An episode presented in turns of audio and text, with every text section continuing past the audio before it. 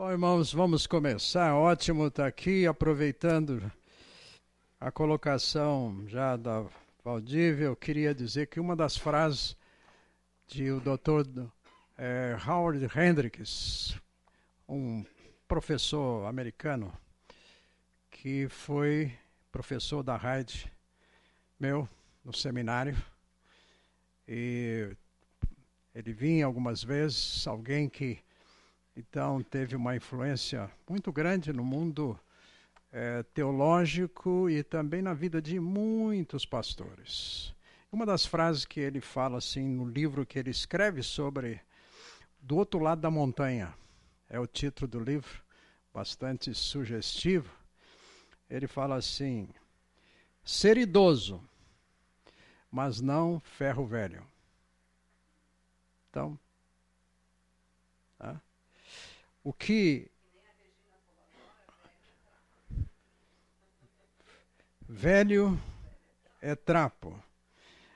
O conceito, infelizmente, de velho é, não somente tem passado muito essa esse adjetivo aí, mas o problema maior é quando nós, pela nossa própria vida, queremos assumir isto para nós. Estou velho. Tá? Realmente, o que, que a gente quer dizer com, com isso daí? A proposta desses domingos aqui é o que está aí no boletim. Nós queremos propor um tempo da nossa vida que a gente pode viver, apesar de talvez alguns limites que a gente possa ter, mas a gente podemos viver com alegria. Ah, a fonte está renovando o propósito dela de um ministério que já tinha aí no passado, mas que deu uma parada, e, que é o, dentro do Ministério de Integração, justamente isto, 60 a mais, mas com alegria. Alguns aqui participaram de um café há um tempinho atrás e foi tirada uma foto, inclusive, e, e curiosamente, alguém, alguns, que olhando para aquela foto assim, teve, sentiu uma característica de todo aquele grupo, todos os 60 a mais que ali estavam sorrindo. Sorrindo. Então é a proposta nossa. Né? Desse ministério, que o Ministério de Integração aí está é, reorganizando, novo planejamento, e então, que o Senhor abençoe muito. Né? E pensando nessa questão, vamos dizer assim, de idade, o que nós queremos estar vendo hoje é. Ah, nós fomos salvos para servir. E nós queremos servir com a nossa vida sob a perspectiva divina. Esse é o pensamento central que queremos estar colocando aqui para hoje, a esse encontro. Seguindo os outros encontros, então, nós vamos estar olhando é, um velhinho da Bíblia, que continuou sendo né, velhinho da Bíblia. Mau uso, né? Um idoso. E Deus estava começando a fazer algo novo na vida dele com 80 anos. E Deus trabalhou com ele e usou a vida dele por mais 40. E ele morreu. E ele morreu tão, tão bem assessorado, gente, que ele morreu, não tinha problema nenhum. Simplesmente Deus falou para você: você vai subir no monte e o que vai acontecer é que você vai pif, lá em cima. O funeral dele, gente, foi tão especial que só teve uma pessoa no funeral: o próprio Deus. Deus o enterrou e não deixou que ninguém soubesse aonde foi o local. Moisés nós estamos falando dele. Tá? A história dele é muito interessante como alguém que serviu a Deus, não obstante o seu tempo de vida e erros do passado, Deus falou assim: é hora de recomeçar. Eu vou fazer diferença. Eu quero usar você. Ele relutou. Deu um monte de desculpas. Mas Deus falou: Eu quero. E você vai. Deus mandou com ele alguém um pouquinho mais velho do que ele. O irmão dele. Deu um pouco de dor de cabeça ainda mais. O Arão. O Arão tinha três anos mais. Né? E ainda depois encontram com a irmã. Ainda mais, vamos dizer, idosa. Uma quilometragem ainda maior. Deus vai usar esse trio por um tempo. Aí Deus tem que trabalhar na vida deles, mas Deus estava usando a vida deles. E a sua vida e a minha vida não tem tempo difícil para Deus usar você. Não tem idade. O problema sempre somos nós. Somos nós. É interessante que o último censo, que foi feito agora de, dois, de 22, houve um crescimento, gente, de 55% dos 60 a mais na população brasileira. 55%. Tem muita gente é, que tá, está vivendo mais tempo. Interessante que o Wagner Fonseca, responsável por essa área de integração, ele nos passou o seguinte dado: em 2012, 2012, 12 anos atrás, nós tínhamos aqui na fonte 88 pessoas 60 a mais. 2024, ou melhor, 2023. Final. Quantos vocês imaginam que hoje temos 60 a mais? Gente, nós temos 349 pessoas, membros da igreja, sem contar participantes sem contar alguém que está aí visitando, e tá, às vezes já visitando por tempo. Mas você imagina, 350 pessoas. Nesse convívio aqui, acima de 70, temos 120 pessoas. O mais velho é, é o Hilton Pedrosa e tenho o prazer de dizer que ele somos primos. Né? Alguém que tá com a quilometragem aí, né? Vai três vezes por semana. Ele tem 96, se não me engano. Não, ele tem, ele tem mais do que isso daí. Talvez não chega no 6, né? no 96. Mas três vezes por semana vai para a Unicamp para fazer hemodiálise. Está aguentando ainda, filho? Né? Ele? Não, ele vai com a Valéria. É a Valéria. Valéria. A filha, né, que aí o leva. Tá? Então nós temos gente 120 acima de 70. Agora você imagina, 350 pessoas com experiência de vida, com maturidade, para serem usadas pelo Senhor. Tá?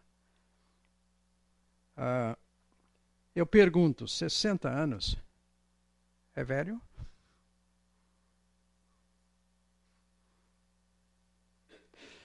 É velho para quem?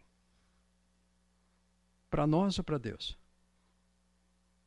Deus nos criou com características aqui diferentes, histórias diferentes. Mas não somos velhos do ponto de vista de Deus. Deus continua querendo usar você e a mim. Tá? Para Deus, não há qualquer dificuldade com relação a isto. Normalmente somos nós que colocamos limites para aquilo que Deus está querendo fazer na nossa vida e através da nossa vida. É verdade, limites vão acontecer. Tá? Abra sua Bíblia para o Salmo conhecido 90, que aliás foi escrito justamente por Moisés. Então você tem aí o Salmo, vamos dizer assim, o texto provável mais antigo na Bíblia. Salmo 90. Vamos ler esse salmo e eu quero depois a gente nós fazemos aqui algumas observações nesse nesse salmo. Eu vou pedir que a gente possa ler esse salmo aqui, talvez Dael, você que está mais à frente aqui, está com a Bíblia bem grande aberta aí, lê esse salmo para nós e nós vamos acompanhar e depois fazemos aqui algumas observações. O título é Deus e os seres humanos. Oração de Moisés, homem de Deus. Senhor, tu tens sido o nosso refúgio. Antes de formares os montes e de começares a criar a terra e o universo, tu és Deus eternamente, no passado, no presente e no futuro. Tu dizes aos seres humanos que voltem a ser o que eram antes. Tu fazes com que novamente virem pó. Diante de ti, mil anos são como um dia, como o dia de ontem que já passou são como uma hora noturna que passa depressa. Tu acabas com a vida das pessoas, elas não duram mais do que um sonho. São como a erva que brota de manhã, que cresce e abre em flor, e de tarde seca e morre. Nós somos destruídos pela tua ira, e o teu furor nos deixa apavorados. Tu pões as nossas maldades diante de ti, e com a tua luz examinas os nossos pecados secretos. De repente, os nossos dias são cortados pela tua ira. A nossa vida termina como um sopro.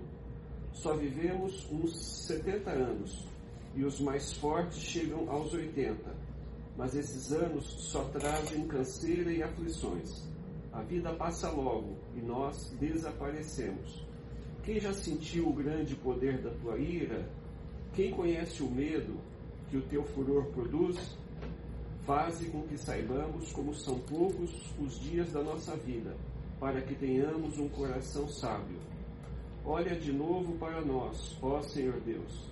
Até quando vai durar a tua ira? Tem compaixão dos teus servos. Alimenta-nos de manhã com o teu amor, até ficarmos satisfeitos para que cantemos e nos alegremos a vida inteira.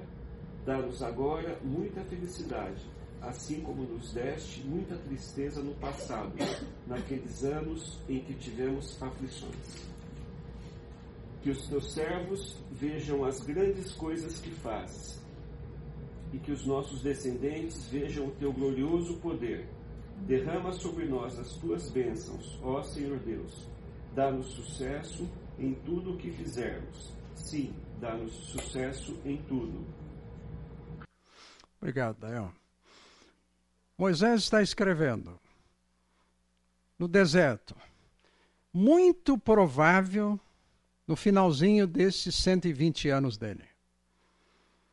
Ele passou 40 anos no deserto escrevendo no livro aquilo que nós temos aqui, esses, é, vamos dizer, o Pentateuco, né, os cinco primeiros livros. E aqui ele está escrevendo, gente, aos 120 anos. Final da vida dele. Lúcido. Claro, Deus deu para ele toda essa lucidez, toda essa condição, para que ele pudesse escrever. Agora, o que, que ele escreve aqui nesse salmo? Ele faz aqui um contraste entre nós, seres humanos limitados em vários aspectos que ele coloca aqui, e a eternidade de Deus.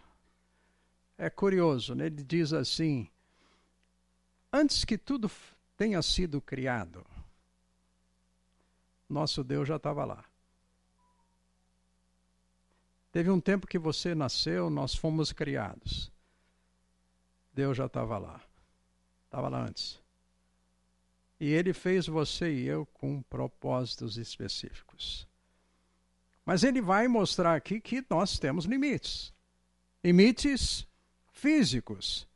Inclusive, ele fala aqui dessa questão dos 70, do 80. Se nós lembrarmos que antes até do dilúvio, a, a questão anos eram. Eles viviam muito mais. Se Deus, na sabedoria dele, até na justiça dele, ele encurtou justamente o tempo de vida do homem. Andam pecando muito. Vamos diminuir isso daí. E Deus usa de, no caso aqui, da justiça dele, da, da ira dele. E o que nós temos, então, o texto bíblico dizendo aqui desses 70 e 80 anos. E coloca a coisa num contexto de necessidades nossas, limites, limites espirituais. Ele fala que nós vamos precisar do perdão de Deus, da graça de Deus. Mesmo pessoas mais experientes, mas ainda continuamos pecadores. Uh, mas aqui ele também vai fazer um, uma, uma colocação diante de Deus, uma oração, onde ele aqui uh, ele está pedindo, Deus, eu quero viver esse tempo da minha vida de maneira sábia. Me ajude. O tempo que eu tiver, eu quero que eu possa viver de maneira que te agrade, com certeza, sabedoria ele está pedindo aqui a Deus: Deus me abençoe. Deus me dê oportunidades de ser útil. Deus. E aí ele vai colocar esse Deus uh, eterno. E a proposta, em função de que nós temos um Deus eterno, gente, o propósito de Deus para conosco é para quanto tempo? É eterno propósito de Deus para a sua vida e para minha não é 70 anos.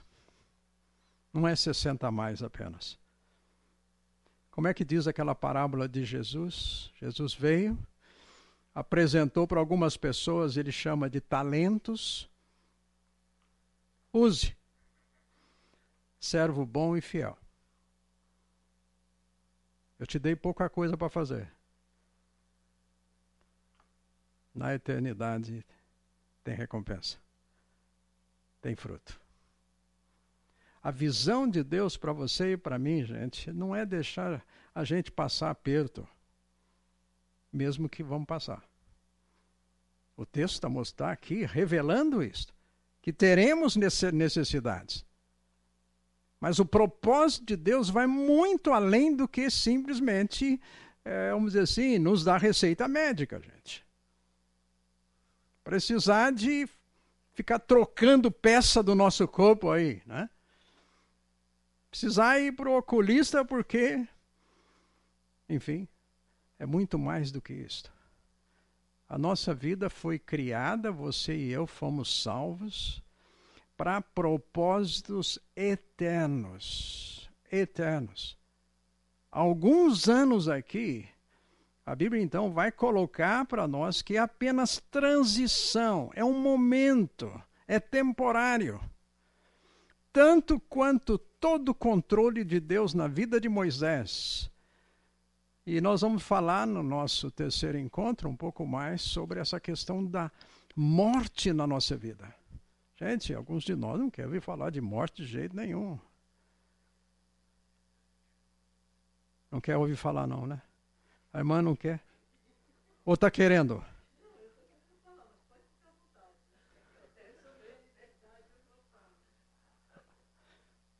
Gente, a morte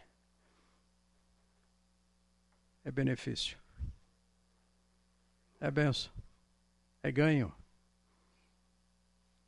É ouvir do Senhor o seguinte: chegou a hora de estar comigo para sempre. Privilégio. Privilégio. Por isso eu não preciso temer. É o tipo da viagem que não está no programa, né, Luiz Amé? Da viagem deles, de moto. Né? Eles vão voltar para dar relato para nós. Gente, quantos de nós de fato estamos certo que estaremos aqui domingo que vem?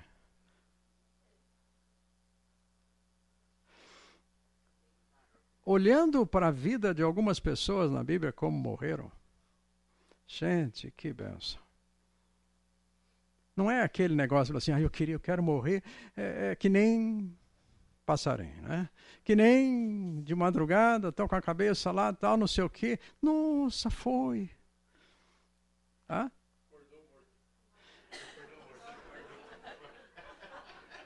A melhor, gente, a melhor coisa para nós não é focarmos na morte, mas é focar na vida eterna almoçar no céu, gente. Então depende da nossa visão. Como nós vamos viver a nossa vida sobre a nossa ótica ou sobre a perspectiva, o olhar do propósito de Deus para a nossa vida. Nós vamos servir. Quanto tempo? Ah, eu já servi o suficiente. Gente, aqui a gente gostaria de pensar, gente, no Salmo 92 aqui, alguém leia para nós três versículos também, ele fala alguma coisa aqui no Salmo 92. Alguém leia para nós versículos 12 até o 15. O justo florescerá como a palmeira, crescerá como cedro no Líbano. Plantados na casa do Senhor, florescerão no átrios do, do nosso Deus. Na velhice darão ainda frutos, e serão cheios de seiva e de verdura. Para proclamar que o Senhor é justo, Ele é a minha rocha, nele não há injustiça. Ah? Ainda que venhamos a ter 60 a mais, 70 a mais, 80 a mais, eu posso dar fruto. Eu posso dar fruto. Dependendo do meu ponto de vista, do que eu quero que Deus possa usar você e a mim. Temos limites? Temos. Temos limites. Algumas coisas já não são mais possíveis fazer. Eu lembro a última vez, eu sempre fui meio esportista. A última vez que eu entrei num campo de futebol, joguei bola, basquete, mas a última vez que eu falei foi: deve ser a última vez que eu vou jogar. Senão, daqui a pouco eu vou me arrebentar aí com uma perna, com um joelho, eu vou ter que operar. Chegou no meu limite. Eu falei: preciso parar. Tá? Mas não estou deixando de servir ao Senhor. Não parar de servir ao Senhor. Então, a perspectiva de, desse tempo na nossa vida, gente, não é velhice. Tá? Dr. Hal Hendricks, ele vai falar um pouco sobre essa questão da aposentadoria. Aliás, é, como eu já disse, ele fala ser idoso, mas não ferro velho. Há um perigo, gente, da, que é, da idade ser contra nós. É, já estou. E eu entro num processo de não quero fazer nada. Já não sirvo. Perigo de ser velho antes de envelhecer. Ou como ele mesmo fala, morrer antes da morte. E nós temos muitas pessoas que vivem isso e nós também podemos cair nisso. Ah, eu não quero mais nada. Já fiz tudo o que tinha que ser feito. É verdade. Hã? Às vezes a gente não tem esse, esse pensamento, mas o outro jovem. Ok, verdade. E as instituições. Eu fui fazer prova de vida antes de ontem. Chegou lá, eles sempre me ofereciam insistentemente aquele empréstimo. E eu sempre falei, não, não preciso, não preciso. Quando chegou dessa vez, ela tentou oferecer. Depois ela olhou na minha ficha e falou, não, você não tem mais direito.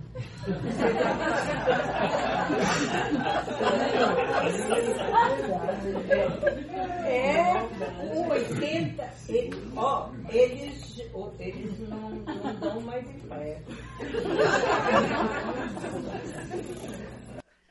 Gente, é, isso vai acontecer. Você vai no. Su... Hã? Livramento. Tá?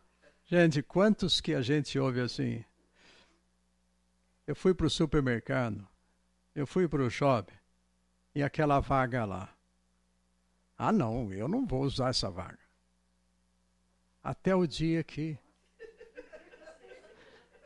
passou a usar e vê. Que bom, né?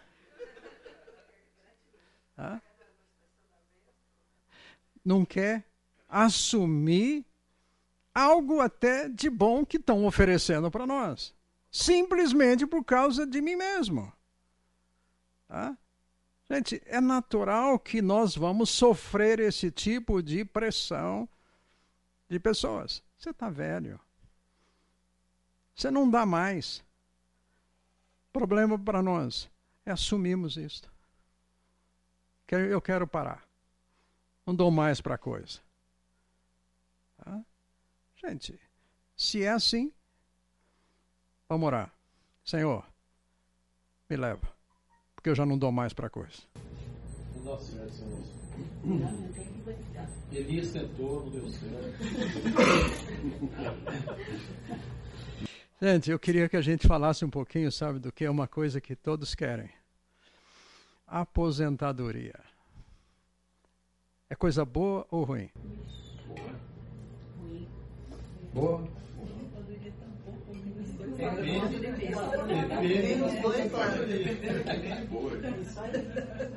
Eu não disse parar de trabalhar, eu disse aposentar. Aposentado do governo, privada. Gente, quanto tempo tem? Você sabia? Eu fiquei surpreso com essa informação. Quanto tempo no nosso mundo aqui existe isso, aposentadoria. Você receber para parar. Brasil, desde 1900, se não me engano, 46. Não, acho que começa em 46, as primeiras pessoas começam a se beneficiar em final de 60. No Brasil.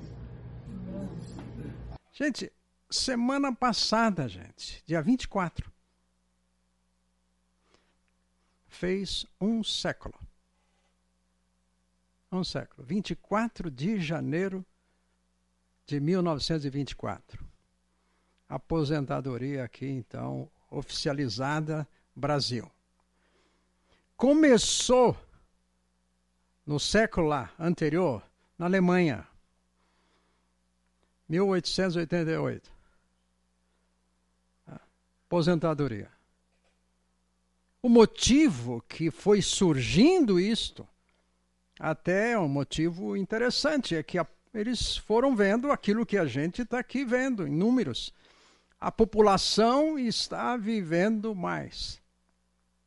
Precisamos, de alguma maneira, cuidar, amparar.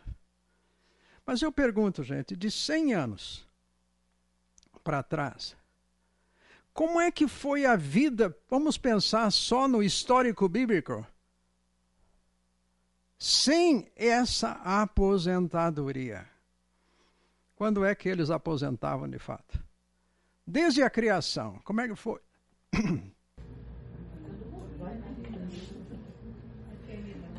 Mas você, você nota que. Aí, ó, gente, 60 mais.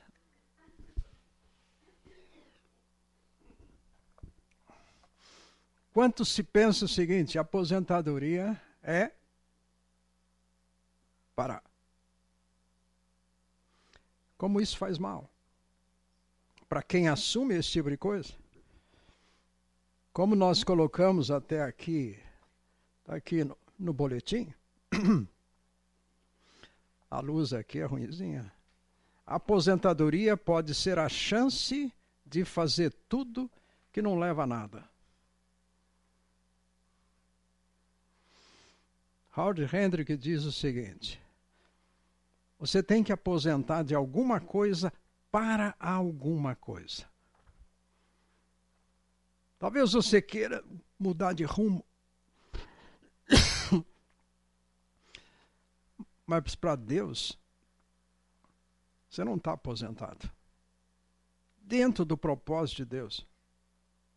Então é focar. Deus está me dando um tempo novo na minha vida e eu posso ter alguns recursos para continuar servindo a esse Deus ao qual eu sirvo desde tempos passados. Não é simplesmente pensar que agora estou aposentado, não sirvo mais. Esse é um período, é um momento da vida de, da nossa vida, gente, que pode ser muito perigoso. Eu aposento, eu aposento para não fazer nada. Simplesmente para cruzar os braços. Não é isto que Deus quer para você e para mim. Ele quer continuar usando a sua vida para que você possa investir na eternidade ainda mais. Ele sabe dos nossos limites. Ele sabe. Mas ele sabe continuar usando você. Ele não quer parar.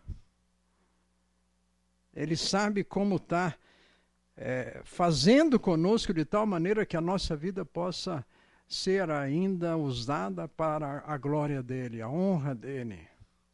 É interessante que nessa questão de idade, uh, com quantos anos nós vemos na Bíblia, por exemplo, que Abel morreu? O primeiro a morrer, assassinado. Jovem. Jovem. E assim você vai ver um histórico bíblico, alguns que viveram bastante tempo e não tem descrição de nada que fizeram. Outros viveram pouco, mas deixaram um legado, um testemunho. O suficiente para honrar Deus. Então não é uma questão de tempo, mas é uma questão de eu assumir que Deus ainda deseja estar usando a minha, a minha vida. Uma outra frase do Dr. Hendricks. É como que a transferência para alguns para a terra de ninguém.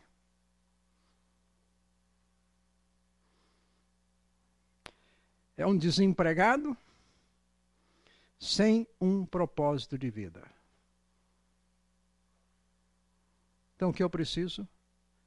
Propósito.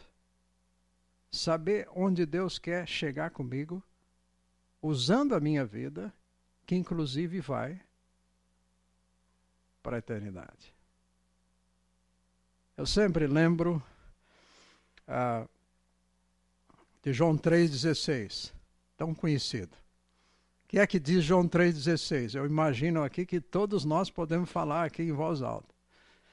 Porque Deus.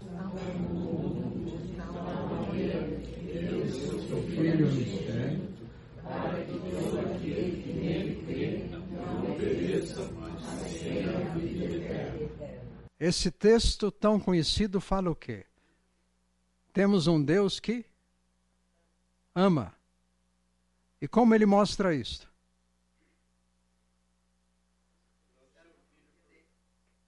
Você e eu íamos morrer sem perspectiva. Ele disse: Eu não quero. Eu vou providenciar uma solução. E foi pelo meu filho. Para quê? O foco de Deus para você e para mim é vida eterna. Vida eterna. Propósito para a eternidade. propósito para a eternidade. Então, esse é o foco dele em todos os sentidos para conosco. Não é simplesmente morte ou aposentadoria, ou idoso, ou velhice, ou enfim. Gente, não é tempo de parar. Deus quer, Ele tem um momento certo na sua vida que Ele vai dizer para você: é hora de parar. Vem para cá. E Ele nos chama. Ele toca trombeta, toca sirene. Ele sabe o momento de continuarmos a servir a Ele, só que agora lá. Eu, particularmente, creio que Moisés morreu, só foi enterrado.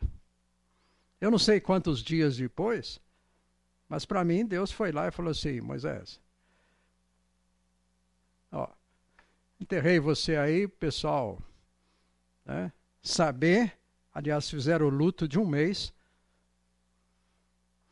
Mas agora você vem para cá.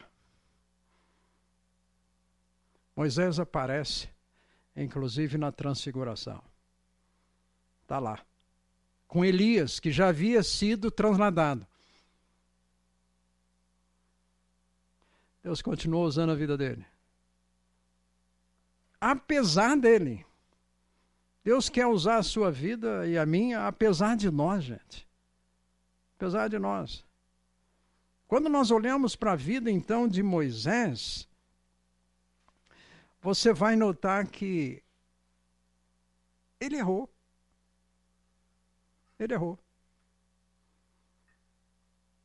Por isso ele reluta com quando Deus fala ao coração dele, querendo Moisés, eu quero usar você. Ele fala: Não, eu não quero. Eu estou com medo. Eu não sei falar. Gente, o texto bíblico diz que ele, Moisés, foi criado, estudou, talvez seja aquilo que é o top de universidade no Egito. Um homem de palavras, conforme diz o resumo de Estevão no livro de Atos. Um homem cheio de autoridade. Mas ele diz: Deus, eu não sei falar. Ele foi dando desculpa para não querer ser usado. Tá. Gente, a sirene, acho que vocês já ouviram, né? Então tá bom. Ouviram? Pelo menos aqui ainda não está zero, né? Ouvindo. Vamos dar um intervalo, gente. Quero convidá-los a abrir um texto em Hebreus, capítulo 5 de Hebreus. E aqui um alerta para nós nesse texto. Gente, se você não leu Hebreus, convido você a ler Hebreus. Como esse livro, ele é fantástico, mostrando Jesus. Jesus subiu aos céus, assentou-se à destra do Pai, Gente, ele continua trabalhando. Por você e por mim. E Hebreus vai mostrar muito disto, o que foi a sua a sua vida, morte, sacrifício e o papel dele, gente, intercedendo por você e por mim hoje. Ele não está lá sentado porque sabe como é que é? Foi tão difícil foi tão dolorido tudo que ele passou. Ele está lá intercedendo. E é curioso que o texto faz uma relação com Moisés, que também foi um intercessor do povo. Aliás, uma coisa que o Ministério 60 Mais, conversando essa semana, é, fomos desafiados a levar esses muitos irmãos que nós temos, você, a ser alguém de intercessão, de oração. Ó, como você pode fazer muita coisa orando pelos outros. Seguindo o exemplo de Moisés, seguindo o exemplo de Jesus. Nós vamos, é, o texto bíblico nos leva a olhar para o fato de que o desejo do Pai para nós é que você e eu sejamos pessoas iguais ao irmão mais velho, Jesus intercessão é um desafio é, para nós de sermos pessoas de oração. Pegar uma lista de oração. Então vai chegar o tempo que você vai receber no seu zap, nós queremos depois o seu zap, pedido de oração para você interceder. Interceder. Deus quer usar a sua vida em oração. Tá? Mas orando por outros. Tá? Temos a tendência de orar, começamos por nós. Não, nós vamos começar pelos outros. Intercedendo, intercedendo. Tá? É a importância disso. Nós temos hoje é, o Ministério de Oração da Igreja.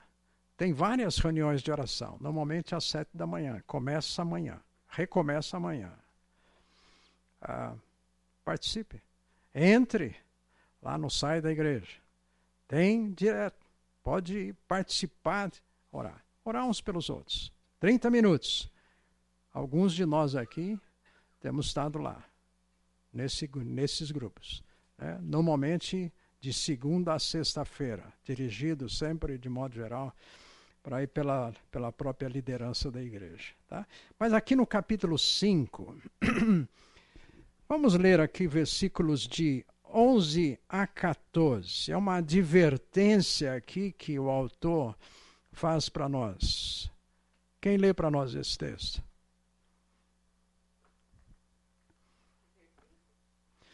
Hebreus 5, de 11 a 14. Celeste, lê para nós. A esse respeito, temos muitas coisas que dizer e difíceis de explicar porquanto vos tendes tornado tardios em ouvir. Pois com efeito, quando deviam ser mestres, atendendo ao tempo decorrido, tendes novamente necessidade de alguém que vos ensine de novo quais são os princípios elementares dos oráculos de Deus. Assim, vos tornastes como necessitados de leite e não de alimento sólido. Ora, todo aquele que se alimenta de leite é inexperiente na palavra da justiça, porque é criança. Mas o alimento sólido é para os adultos, para aqueles que pela prática têm as suas faculdades exercitadas para discernir não somente o bem, mas também o mal. Gente, o que é que esse texto está dizendo? O autor estava querendo conversar com eles numa linguagem um pouquinho mais amadurecida, falar com eles mais profundamente, mas ele reconhece que não podia. Tinha dificuldade. Porque eles tinham dificuldade de compreender o assunto que ele queria tra tratar. Ele reconhece que são assuntos difíceis. Mas aqui ele está dizendo: vocês não amadureceram. E a questão toda aqui, gente, é que eles não souberam pegar a informação e colocar em prática. Ouve, mas não usa. Eu sei fazer a receita, mas não faço. E o resultado aqui é que ele falou assim: vocês são adultos que não amadureceram. São como crianças. Precisam sempre ainda do leitinho, do alimento da mamadeira. E ele está alertando aqui para nós, gente, que nós podemos ter quilometragem de vida mas sermos pessoas espiritualmente que não amadurecem. Eu sempre então vou dar desculpas para fazer alguma coisa. E nota que ele vai colocar aqui que vai ser pela prática que eu aprendo a discernir entre o certo e o errado. Que eu vou fazer melhor. Então, um perigo aqui que ele está exortando, e gente, esse é um perigo para nós. A gente vai vivendo, mas não usa da informação que nós temos. É como que, ah, já sei, mas você sabe muito bem. A gente só sabe alguma coisa quando você compartilha disso e aquela pessoa também vai aprender a fazer. É como a gente fala muito, um discipulado. Eu preciso aprender. Eu preciso participar de encontros como esse aqui, da nossa escola. Mas eu vou sair daqui dizendo: como é que eu vou usar isso? Como é que eu vou praticar isso? Em que área que eu vou me colocar para ser usado? Então, na igreja, não tem espaço para quem não quer fazer nada. Mas também não queira fazer tudo. Você não vai conseguir. Você vai aprender com o passar do tempo que você tem limites que algumas coisas já não dão mais para fazer. Natural. Mas na sua relação com Deus, na nossa relação com Deus, gente, como pessoas mais amadurecidas, é natural que você tenha uma relação mais íntima com Deus. E é por isso que eu digo intercessão intercessão. Ah, a prática de passar para os outros aquilo que Paulo fala para Timóteo, vocês que são mais experientes como pais, vocês vão passar isto para os mais novos, a experiência. Se paramos, daqui a pouco então o que vai acontecer, como num texto como esse aqui, Talvez o Espírito Santo gostaria de estar nos ensinando alguma coisa mais profunda, mas ele fala: Eu não posso. Eu tenho falado e você não põe em prática, não usa. Mas é um momento que de uma decisão nossa, porque queremos amadurecimento. Eu quero conhecer mais. Eu quero permitir que, de fato, o que eu estou ouvindo faça diferença na nossa vida. Todos nós aqui temos naturalmente emoções. Fomos criados assim. Nosso Deus tem emoções. E a importância, gente, de deixar Deus trabalhar, por exemplo, na nossa vida emocional. Se nós não permitimos isto acontecer, um amadurecimento, um crescimento, positivamente falando, nós vamos para o outro lado. Tem uma palavrinha, Tiago fala de que o Espírito Santo ele sente ciúmes por você e por mim, pelo nosso coração. Ele habita em nós. Agora, essa palavra ciúmes, ela tem o seu lado positivo e também o seu lado negativo. A gente fala de ciúmes, você pensa o quê? Alguma coisa boa? Mas a palavra pode ser usada, e o grego é usado como zelo. Eu sou uma pessoa cuidadosa. Não é necessariamente, então, uma coisa negativa. É isso que o Espírito Santo sente com relação a nós. Agora, o que, que acontece? Se eu não vou para o lado do zelo, do cuidado, eu vou caminhar para o lado dos ciúmes, o negativo. Lembra que Gálatas fala assim, a tal das, do fruto do Espírito e as obras da carne. Eu caminho para um lado ou para o outro. O chamado meio termo já é ir para as obras da carne. Não permitindo que, de fato, o Espírito Santo esteja ali trabalhando na minha vida. fazendo aquelas mudanças que ele quer. E a tendência, a tendência, quando temos quilometragem, é ficar ou mais pacientes ou mais chatos. Eu lembro da minha mãe, pessoa de oração, mas chegou nos 90. E chegar nos 90, então, em função, às vezes, até no, deixava de tomar uns medicamentos. Aí chegou uma hora, ela estava dizendo assim: agora eu já tenho idade, eu falo o que eu quero. Nunca foi isto o normal da minha mãe. Hã? Aí eu vou lá no médico e vou falar umas coisas para ele. Final da vida tinha uma cuidadora, pessoa muito especial, mas cuidadora começou a ter luta, só que a cuidadora era firme com ela. Ainda bem. É? E, gente, você e eu podemos nos tornar pessoas mais amáveis ou mais chatos. Não quero isso. É só assim.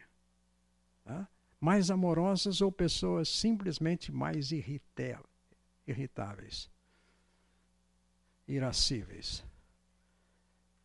O que, que vai fazer diferença? Vai ser aqui, o nosso relacionamento com o Senhor e se eu vou colocar a prática disso. Num relacionamento conjugal. Gente, eu tenho que mudar. Eu não posso ser o mesmo Carlos que eu era. Ah, mas a... o meu compromisso é aqui mais do que o meu cônjuge, em primeiro lugar. Então, um compromisso meu diante do Senhor, ainda li isso hoje, madrugadinha. Sujeitando-vos uns aos outros no temor de Cristo. E aí fala para as esposas, fala para o marido. Eu não tenho desculpa, gente, de não ser o marido que o Senhor Jesus quer que eu seja. Ah, mas você sabia? Ah, sabia. Como eu era. Muda. É possível. Então, há um perigo de nós passarmos, o, permitir que o tempo nos torne pessoas não melhores, mas piores. Emocionalmente falando. Nós não temos desculpas. Nós temos o Espírito Santo conosco. Nós temos esse livro aqui. Que a gente diz o quê? Palavra de Deus. Nós temos esse ambiente de igreja, de família, de relacionamento, que estamos aqui para nos ajudar, para aprender juntos, para orar uns pelos outros. Então nós estamos cercados de tal maneira que eu não posso dizer, Senhor, eu não vou mudar, não. Eu quero continuar chato. Eu quero continuar fazendo o que está errado. Gente, o Senhor está disponível para mudar a nossa vida à medida que eu vou fazer também a minha parte. Nota que nesse texto aqui, o autor está chamando a atenção. Eu queria conversar com vocês de tal modo, mas não posso porque vocês têm sido tardios, demorados em ouvir. Vocês não querem ouvir. Lembra que nas parábolas de Jesus, Jesus tinha umas parábolas que ele, em dado momento, o texto bíblico, principalmente ali em Mateus, ah, Jesus é perguntado pelos discípulos: Jesus, o senhor fala umas parábolas aí meio complicadas para entender. Em dado momento ele falou assim: Eu não quero que eles entendam. Eu não quero. Porque eu tenho falado e eles não têm um coração sensível para querer ouvir. É a mesma ideia. Gente, esse é um perigo para nós. Com o passar do tempo, a gente não querer ouvir com ouvidos que realmente várias vezes aparecem no texto bíblico dizendo para nós: Quem tem ouvidos para ouvir? Ouça. Ouça. Ouça o que eu estou dizendo. Então nós vamos para o culto. Eu sento. Senhor, fala comigo. Para quê? Para que, que nós queremos novidade com Deus?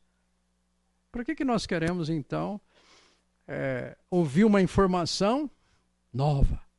Puxa, nunca sabia. Ah, tá bom. Agora está sabendo? Tá. O que, que você vai fazer com isso? Como eu vou usar? E, gente, com a maturidade, a quilometragem de todos nós aqui, nós podemos, com muito mais sabedoria, servir ao Senhor, de tal modo que a gente tem muito mais discernimento do certo e do errado. Ah, você e eu sabemos. Ai, se eu soubesse disto, quem eu sou hoje, com a maturidade que eu tenho hoje, se eu tivesse há 20 anos atrás, 30 anos atrás, quando eu era jovem e tal, coisa assim. Gente, você é maduro. Só que você e eu podemos nos tornar como crianças birrentas, né? que alguém encosta em nós, e alguém fala uma coisa, eu já. Tá? Tem um outro texto. Vamos ler 1 Coríntios 3. Primeiros versículos desse capítulo. Vamos ler os três primeiros versículos. Quem lê para nós? 1 Coríntios 3, versículos de 1 a 3. Eu, porém, irmãos, não vos pude falar como a espirituais, e sim como a carnais, como, criança, como a crianças em Cristo. Leite vos dei a beber, não vos dei alimento sólido, porque ainda não podíeis suportá-lo, nem ainda agora podeis, porque ainda sois carnais. Porquanto, havendo entre vós ciúmes e contendas, não é assim que sois carnais e andais segundo o homem? Três. Ok. O que é que ele fala? Vocês não são espirituais. Sabe esse negócio de. Quantos anos, por exemplo, você tem de vida cristã? Será que nós podemos falar assim? Não, eu cresci. Eu amadureci. Ou eu sou o mesmo. Só que agora com uma roupagem nova. Eu sou apenas um religioso. Que vivo cada ano que passa igual. É aquilo que a gente então pensa, peraí, o que está mudando na minha vida, na minha relação com o Senhor? Olha que ele fala aqui de sentimentos. Ele fala de ciúmes, de contendas. Tá? Então, esse trabalho do Senhor conosco, gente, nos dá esse privilégio de ter um amadurecimento que vai ser útil nas mãos de Deus em todos os sentidos. Talvez eu não possa fazer de novo, vamos repetir algumas coisas. Não faz mal. Não vão ficar aí remoendo, né? Eu tô assim, eu tô velho, tô aposentado, eu não sirvo tal. Não. Simplesmente você vai dizer, Deus, como é que o Senhor quer usar a minha vida nesse momento da minha vida? Use. É só me eu entender que é por aqui. Eu quero ser usado. E você vai ser usado. Relembramos a parábola servo bom e fiel. Eu te dei pouco para fazer, mas você fez. Você vai ter recompensa por isso. Então não é aquilo que a gente olha assim, puxa, mas eu queria ser como um pregador, como o Fernando, como né, tal. Gente, quem falou que Deus chamou você para isso? É? A gente fica olhando para o outro e não faz o que eu faço, o que eu devo fazer. É a nossa parte no corpo de Cristo. Fidelidade naquilo que o Senhor tem nos dado para fazer. Somos úteis. E eu vou aprender mais para ser mais útil. Eu vou ser mais útil nas mãos do Senhor com mais informações que Ele vai me dando para ser, servi-lo. E em tudo eu vou aprender o seguinte: Senhor tem tempo para estar tá tra tratando conosco. Ele fez isso com Moisés. É um excelente exemplo para nós de alguém que, se olhar um passado, ah, esse daí não dá para ser usado como foi usado. Gente, como Deus é gracioso. Não sei se você lembra o texto. Moisés, inclusive, está falando a respeito disso. Que quando alguém peca, Moisés fala isso, está ligado com Israel. Até a quarta geração, Deus vai trazer algum tipo de juízo. Mas quando se arrepende, até mil gerações, Deus vai abençoar. O que eu vejo nesse texto, eu não sei como é que Deus mede isso, como é que ele faz. Eu sei que nós temos perdão e graça, mas o que eu posso ver aqui, gente, que Deus é tremendamente gracioso para recomeçar conosco. Ele não engole sapo. Ele não engoliu com Moisés. Moisés pegou a vara dele lá, ficou irritado em função do contexto, fez errado, bateu na pedra. Deus falou assim: tá bom. Você não me obedeceu, você me desonrou, você não vai entrar na terra. Ele pediu para Deus várias vezes. Deus falou assim: chegou uma hora, na terceira vez, Deus falou assim: Moisés, não traga mais esse assunto de conversa entre nós dois. Eu disse Está dito. Moisés teve que zíper, ficar quieto. E não entrou. Deus tratou com ele. Agora, ao mesmo tempo, o texto ali mostra que Moisés era como alguém que falava com Deus face a face. Ah, gente, fala a verdade, só porque irritou uma vez. Vocês não acham que é demais?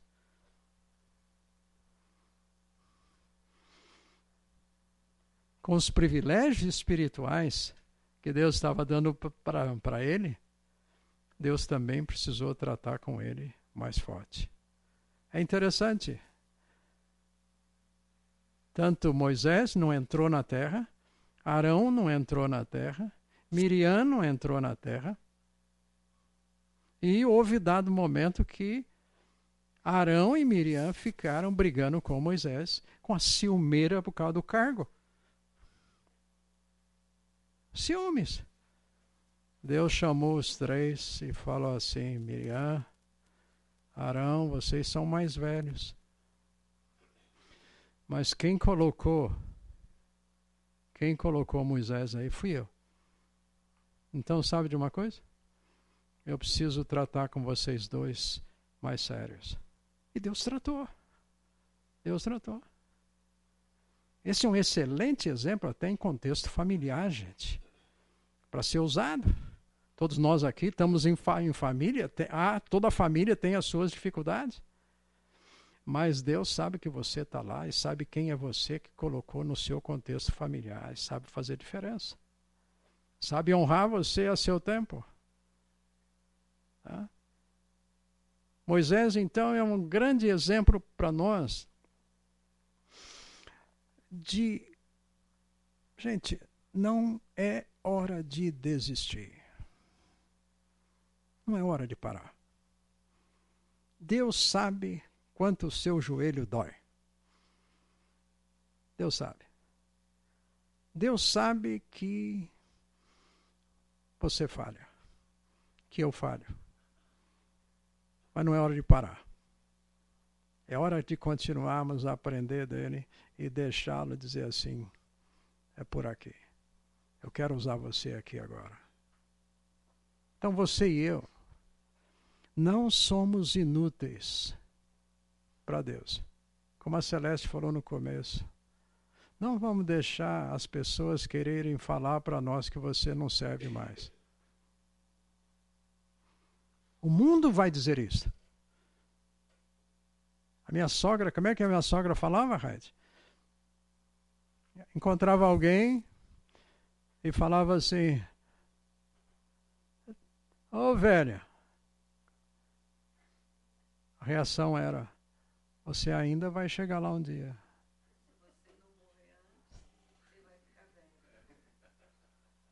Gente, o que, que o mundo fala para você e para mim? O que, que é realização para o mundo? Se alguém vitorioso para o mundo, tem que aparecer. Se você e eu não formos para a mídia, se você e eu não formos pessoas com nome conhecido, gente, nós vamos encontrar na Bíblia pessoas que nós nem sabemos o nome. Lembra quando Pedro e João, Jesus chegou para os dois e falou assim: Olha, nós vamos, vamos fazer um jantar? Vamos. Eu quero dar um jantar para vocês. E Jesus programou tudo para o jantar.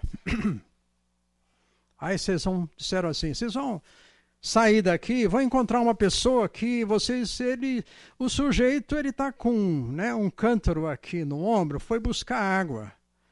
Vocês ficam de olho. Aonde que ele entrar com o cântaro de água cheio, fala com o dono da casa.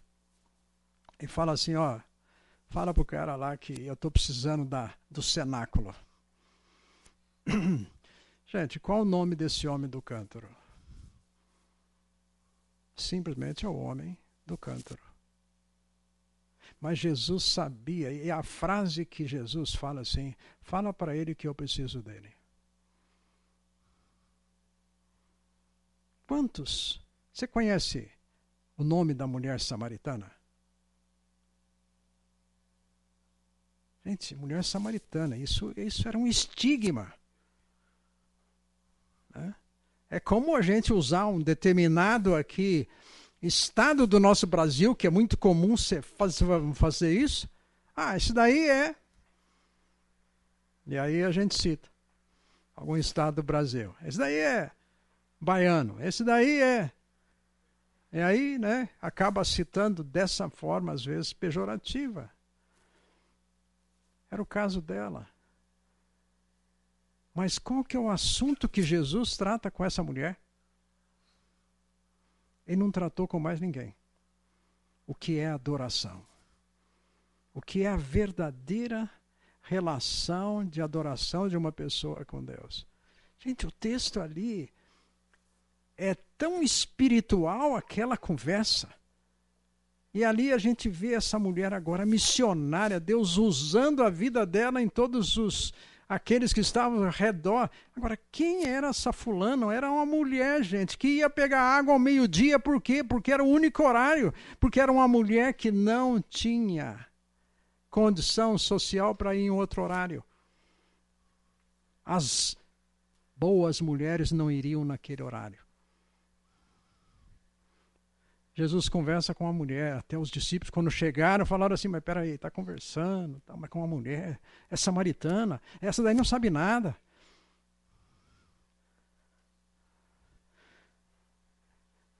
A importância do recomeço, Jesus vê isso. E o texto é tão curioso de João 4 que diz assim: começa assim. Jesus precisava Jesus precisava passar por Samaria. Foi uma decisão pessoal dele de passar ali. E você vê o quanto esta mulher e tantos outros. Gente, fala a verdade, se se Pedro fosse funcionário de empresa, ele tinha empresa.